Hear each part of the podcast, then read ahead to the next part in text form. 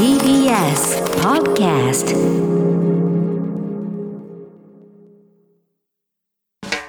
発信型ニュースプロジェクト荻上チキ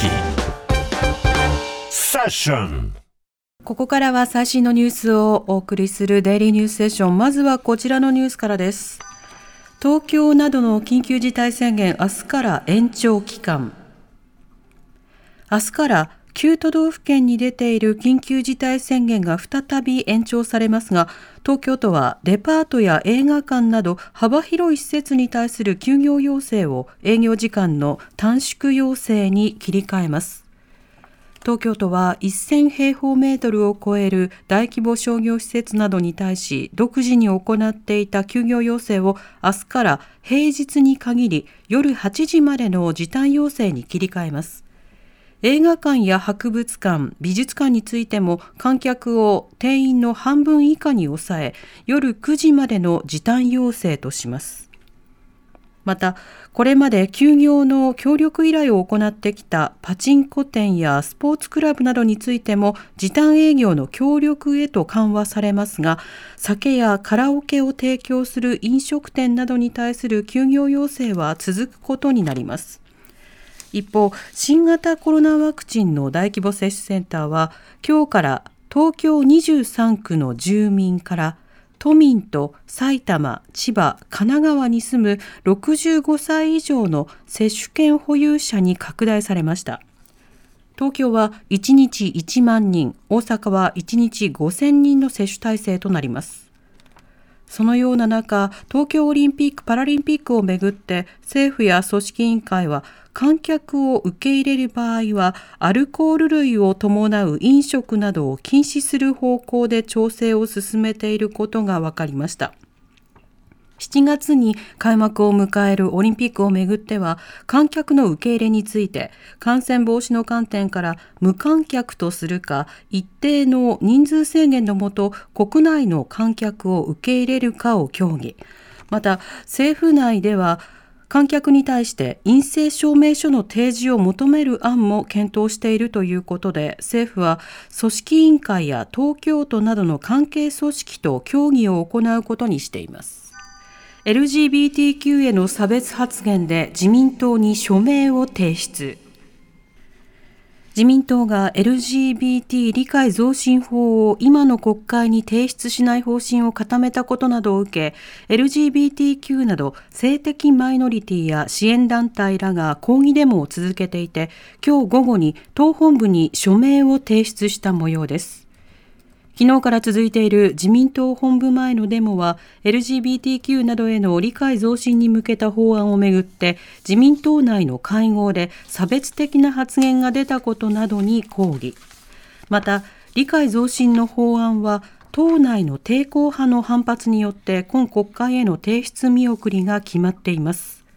午後にはデモを主催する市民団体が自民党の会合で出た差別発言の撤回と謝罪を求める9万4000筆を超える署名を党本部に提出。ただ実際に議員側が受け取ったかどうかは分かっていません。テニスの大坂なおみ選手、会見拒否続けば失格。四大大会出場停止の可能性も。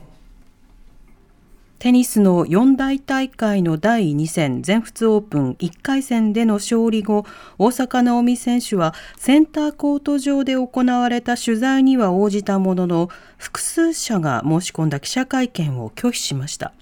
大坂選手は大会前にツイッターで試合後に行われる記者会見がアスリートの精神状態のことを考慮していないなどとして今大会のすべての記者会見に応じない意向を明らかにしていました。これを受け、大会の主催者は大坂選手に1万5000ドルの罰金を課すと発表。また今後も違反が続けば全仏オープンで失格となり他の四大大会でも出場停止処分となる可能性があると通告する異例の共同声明を出しました。一方大阪選手は怒りは理解の欠如。変化は人々を不快にさせるとツイッターに投稿しました。日立市妻子6人殺害事件の初公判被告が記憶喪失で無罪を主張。茨城県日立市の自宅アパートで2017年、妻と5人の子供を包丁で刺し火をつけて殺害したとして、殺人などの罪に問われた小松博文被告36歳が今日、水戸地裁で開かれた裁判員裁判の初公判で、起訴内容について、記憶がないのでわからないと述べました。弁護側は心神喪失にあたるとして無罪を主張。小松被告は逮捕された時には容疑を認めていましたが起訴された後の勾留中に心肺停止となって入院しその際に事件当時の記憶を失ったということですまた弁護側は今日の初公判で起訴内容の認否に先立ち小松被告の事件当時の記憶がなくなっているとして裁判を停止するよう求めましたが結城武之裁判長は意思疎通は可能などとして退けました。コロナで受動喫煙が3割増加、外出自粛や在宅勤務が影響。WHO 世界保健機関が定めた今日5月31日の世界禁煙デーを前に行われた調査で、新型コロナウイルスの流行による外出自粛や在宅勤務の影響でタバコを吸う同居人からの受動喫煙が増えたと答えた人が3割を超えました。国立がん研究センターの平野公康研究員は自宅にいる時間が長ければ受動喫煙の機会が多くなり健康への影響が懸念されると指摘喫煙者は新型コロナに感染した際の重症化や死亡のリスクが高いことが示されているのに加え生活様式の変化によるストレス増加で喫煙量が増えることが心配されていて今回の調査でも18%の人が喫煙量が増加したと答えています。別行の材料密輸が続く20年で500キロを押収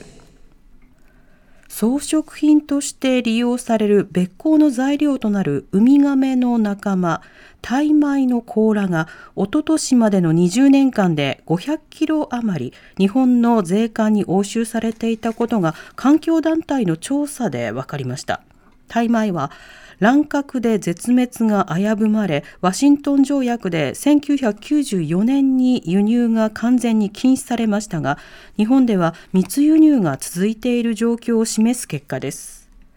環境団体の WWF 世界自然保護基金などのチームが日本の税関の押収記録などを調べたところ2000年からおととしまでの押収件数は71件あり押収量は合わせて564キロでした。密輸手段の9割は国際郵便でインドネシアドミニカ共和国ハイチなどから密輸されていたということです。世界自然保護基金は日本国内での売買が容認されていて政府は早急に政策を見直すべきだと強調しています。しまいに株価と為替の動きです。今日の東京株式市場日経平均株価は先週末に比べ289円ほど安い28,860円8銭で取引を終えました。一方、東京外国為替市場円相場午後4時現在1ドル109円76銭から77銭で取引されています。TBS ラジオ荻上チキ